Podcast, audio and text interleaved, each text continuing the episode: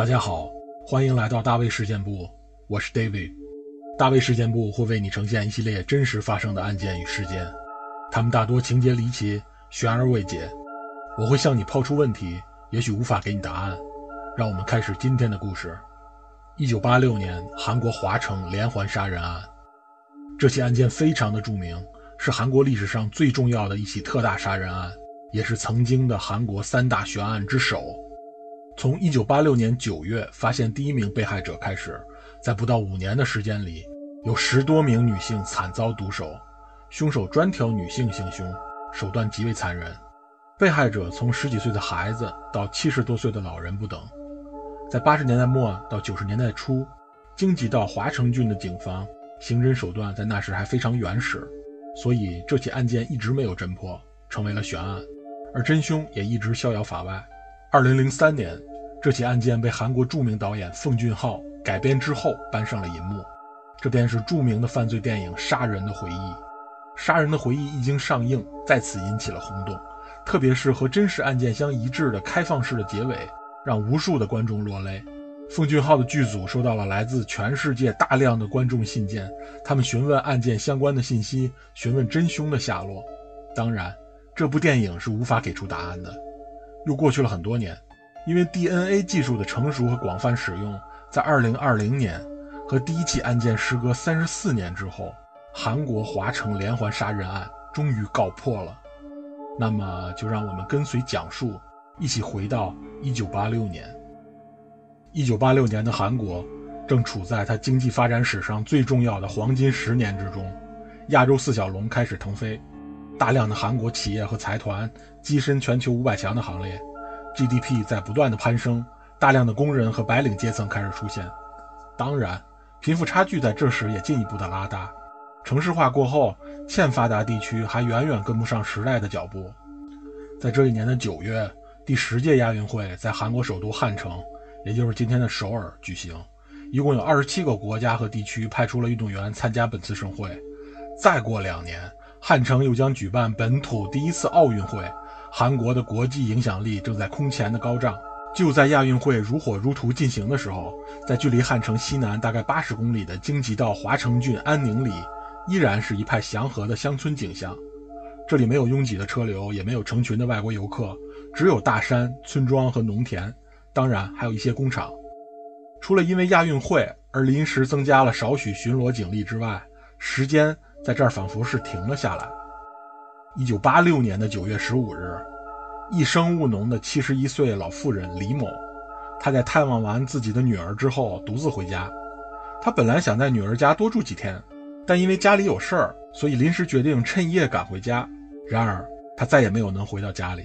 李某在回家的路上失踪了。隔天，她的尸体在田里被发现，死者的死状凄惨，其下半身赤裸，面朝下趴在地上，手脚被以 X 型捆绑。但后来的尸检并没有发现性侵犯的痕迹，死因是被勒死的。警方在现场没有找到死者的内裤，这便是华城连环杀人案的第一名受害者。又过了一个月，十月二十日，在华城郡的陈堰里，二十五岁的年轻女子朴贤淑赴约去相亲。约会结束之后，她独自走去车站，她准备乘公交车回家。车站是在大路上的，然而不知道为什么朴贤淑走了一条两边都是芦苇的小路，他就这样在去公交站的路上失踪了。隔天，朴贤淑的尸体被在一片芦苇地里发现，死状和第一名被害者李某非常相似，全身赤裸，手脚被 X 型捆绑，死因是被两条丝袜勒死的。朴贤淑的尸体胸部多了四处像是螺丝刀导致的横切式刀伤。警方判断这应该是在死前所留，可能是由于朴贤淑更年轻，所以他有过比较激烈的抵抗行为。同样，尸检反映朴贤淑没有被性侵。时间来到了十二月十二日，华城郡的安宁里，二十四岁的家庭主妇全正芬和自己的丈夫一起出去吃饭。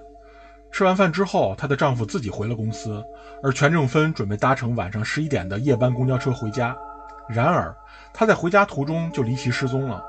在四个多月之后，他的尸体才被发现，位置就在距离他家五十米的农田之中。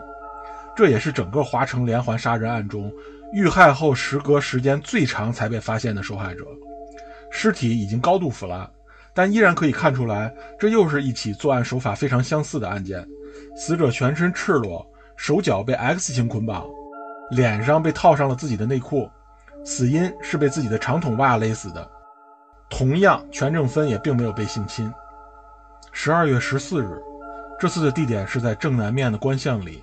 就在上一起案件的被害者全正芬刚刚失踪两天之后，二十三岁的公司女职员李桂淑去一处咖啡厅约会，散场之后，她同样搭乘晚上十一点的夜班公交车回家。就在回家途中，李桂淑失踪了。七天之后，她的尸体在一处农田的田埂上被发现，依然是同样的 X 型捆绑，头上被套上了内裤，死因是被长筒袜勒死。除此之外，尸体的胸部有很多组织被切掉了，而现场没有找到切割下来的组织。警方怀疑是被凶手带走了。同样，李桂淑并没有被性侵。短短的几个月之中，就先后发生了四起惨绝人寰的恶性案件。华城警方始料未及，他们投入了很多警力进行搜索和调查，嫌疑犯和证人的人数也已经累计过千。但警方在一开始其实就犯了大错。他们也许是因为经验不足，也许是因为疏忽和傲慢，并没有在早期就把这几起作案手法非常相似的案件进行并案，而只是作为独立的一般性犯罪来调查。我们知道，连环杀手在其犯罪的早期还没有建立成熟的杀人模型，这时他们是非常容易犯错误的。凶手的犯错就会留下证据和线索，这也是最具有调查价值的时期。然而，直到发生了第四起案件。李桂书的死才让警方如梦初醒，意识到他们所面对的是怎样的一个罪犯。高层震怒之后，立即对四起案件进行并案，成立专案组，急调了八组刑侦专家入驻，来主导侦破。一切终于好像呈现了希望。然而事与愿违，当时间的车轮来到1987年的时候，新的被害者又出现了。1987年1月10日，在华城郡的陈堰里，距离上一起案件仅仅一个月。年仅十八岁的女学生洪真英，在晚上差十分九点的时候放学回家。她和同学分开之后，独自乘坐公共汽车，之后便失踪了。第二天，在农田里发现了她的尸体。这一次作案手法有所不同，死者也是下身赤裸，这次只有手被反绑，死者嘴里被塞进了袜子，紧身短裤被盖在头上，而死因是被围巾勒死。袜子、紧身短裤和围巾。都是属于死者的物品，而更重要的是，这一次尸检发现了死者有被性侵的迹象，甚至法医提取到了精液物证。第五起案件的出现，让专案组内部出现了非常大的意见不统一。第五起案件是否和前四起为同一凶手所为呢？凶手为什么改变手法呢？还是说这是一起典型的模仿犯罪？那么哪些调查方向才是正确的呢？警方仿佛失去了调查的目标。他们虽然人数众多，但开始像无头苍蝇一样漫无目的地进行调查，挨家挨户走访，采集指纹，甚至那些经过了案发现场，只是因为长得比较猥琐的男子，也会被带回警局严刑逼供。这一幕在电影《杀人的回忆》里做了忠实的再现。一九八七年的五月二日，同样在陈堰里，距离上一起案件四个月之后。三十岁的家庭主妇朴恩珠在晚上十一点独自外出去接即将返工回家的丈夫，因为外面正在下雨，所以她自己打着一把雨伞，手里还拿着一把给丈夫的伞。朴恩珠就在去接丈夫的路上失踪了。之后，她的尸体被发现，全身赤裸，手脚呈 X 型捆绑。尸检证明没有性侵害发生，死因是被胸罩勒死的。尸体上有多处刀伤，胸部组织被切下。并被带离了现场。没错，熟悉的作案手法，那个人又回来了。第四起案件与第六起案件都发生了死者胸部组织被切割下来，并被凶手带走的情况。这无疑是一种模式，是连环杀手经常为之的做法。我们称之为收集纪念品。纪念品在目前已经发生的案件里，可能是第一起案件中丢失了死者的内裤。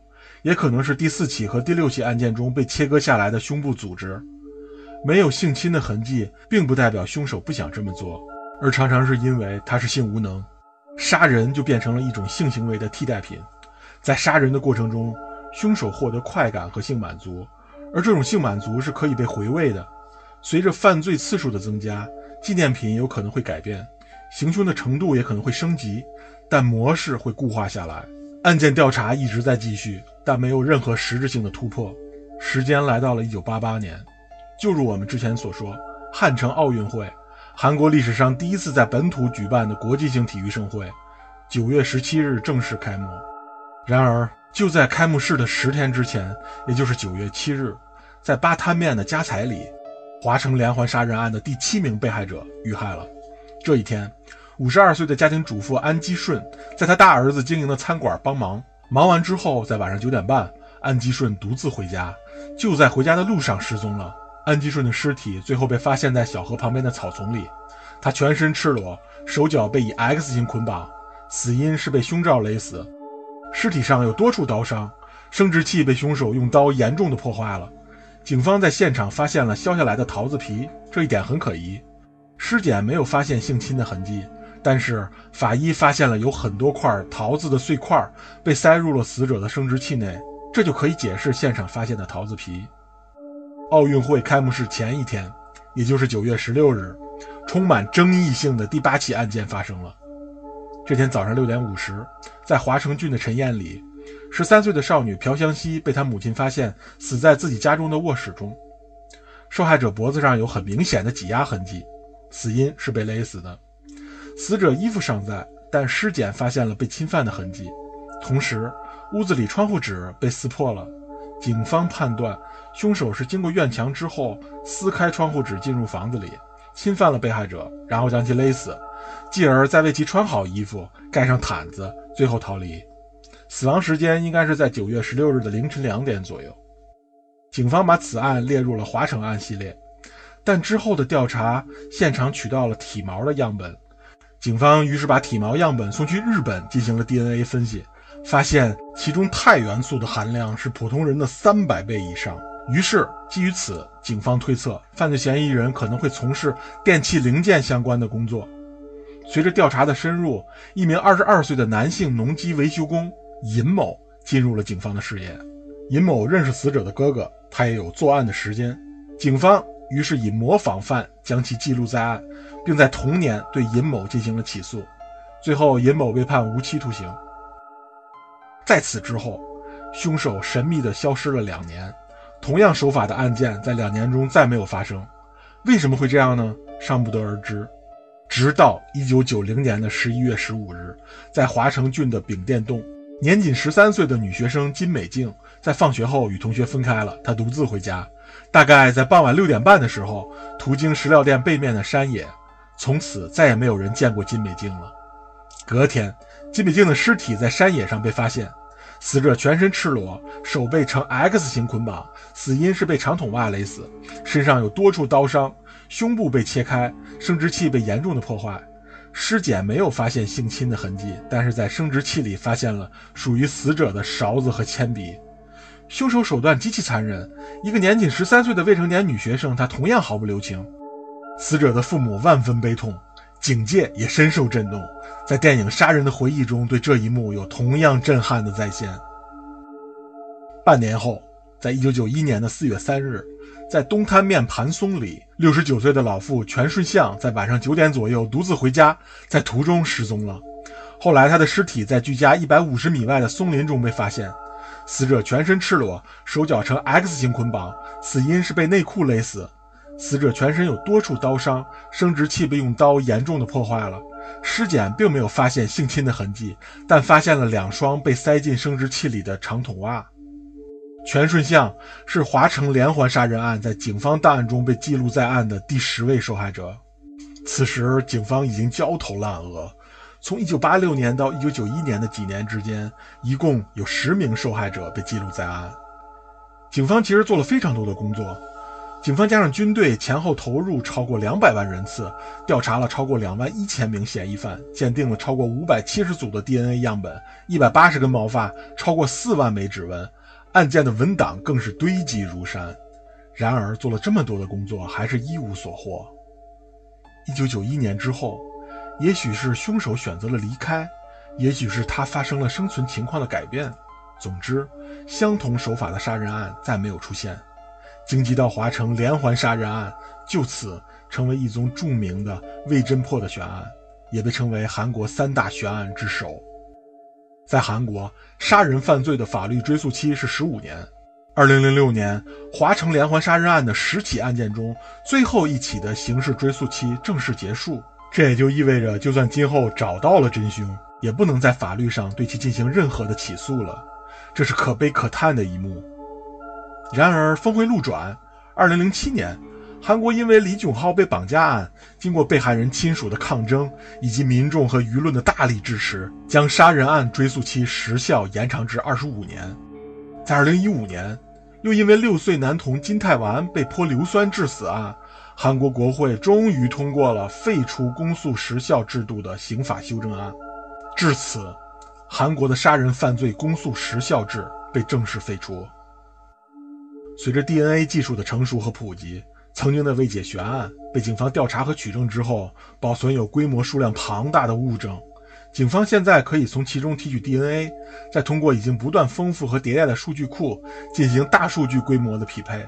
以上都为悬案破解带来了曙光。二零一九年八月，韩国警方忽然发现，一个已经在釜山监狱服刑了二十多年、表现一直非常良好的杀人犯李春才。他的 DNA 样本和曾经的三起华城杀人案的证物 DNA 相吻合。后来经过调查，李春才在1986到1991年的案发期间就住在华城郡的泰安邑。他还曾经被列入过华城连环杀人案的嫌疑犯名单之中，只是后来因为警方认定凶手为 B 型血，而李春才是 O 型血。B 型血的结论来自于第九起案件中勒死十三岁的女受害者金美静那双长筒袜上发现的精液，于是李春才就被释放了。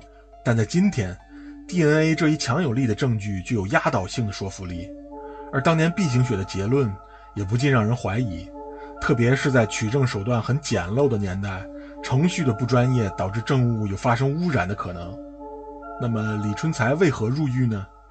原来，在一九九四年的一月，他因为奸杀自己妻子的妹妹而被判处了无期徒刑。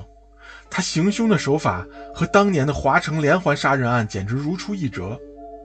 至此，警方认定李春才有重大作案嫌疑，于是警方在监狱中对李春才进行了十次问讯。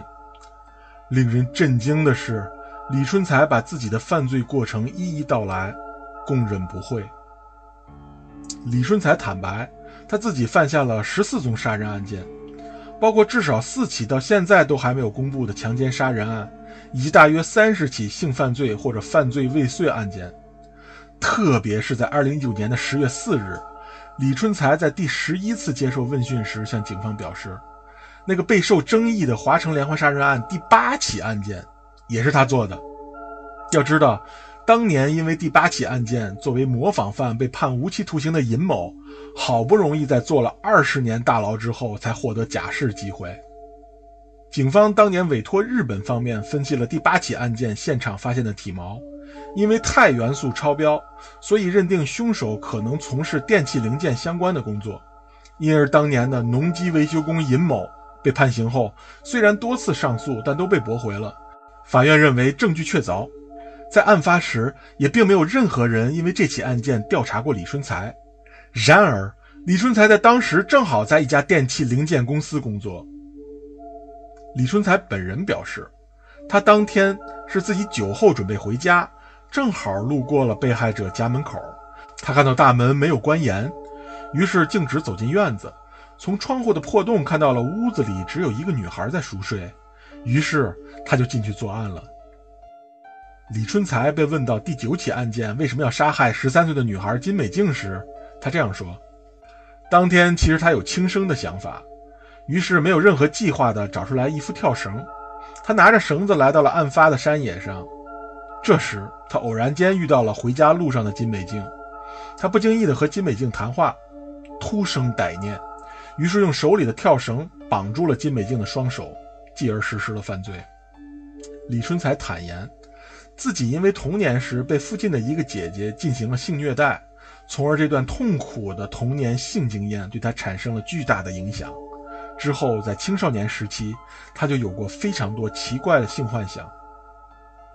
经济大学犯罪心理学系的一位教授分析了李春才杀人的动机。李春才所涉犯罪的关键词是性倒错。患有性倒错症的人想要消除性欲的方式多种多样，但是李春才选择的是杀人，以及给对方施加痛苦。李春才的性倒错症最初可能还是处于很低级的水平，但随着他不断的犯罪，倒错症开始进化。同时，李春才本人也沉浸于警方一直抓不到他这种脱罪的快感之中，所以会继续犯罪，进而上瘾。连环杀手是不会自己停下来的。